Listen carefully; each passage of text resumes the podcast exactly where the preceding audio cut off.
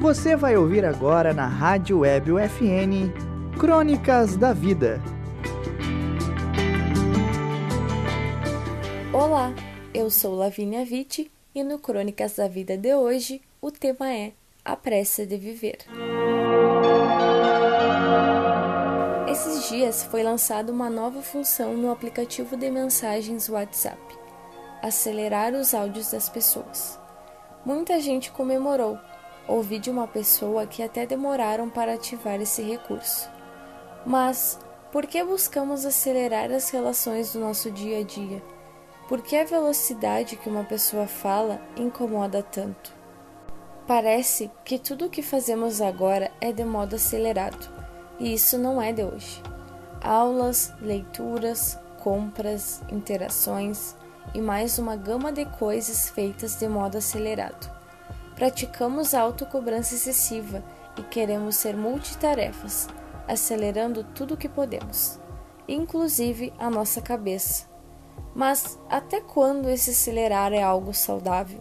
Será que estamos conseguindo aproveitar as nossas experiências?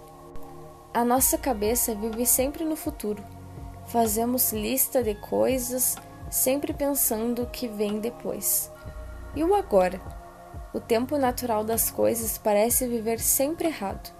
Ficamos impacientes se temos que esperar, nos sentimos vazios. Precisamos estar cheios de afazeres, tentando controlar tudo o que está à nossa volta. Estamos sempre com pressa, sobrecarregados e indisponíveis para o presente, e quando o futuro chega, continuamos com pressa. Mas por qual motivo essa corrida contra o tempo? A verdade é que a pressa nos empurra para um futuro incerto, o que resulta no não aproveitamento do processo, do agora. Se vivemos tanto no futuro, o que estamos fazendo com o nosso presente?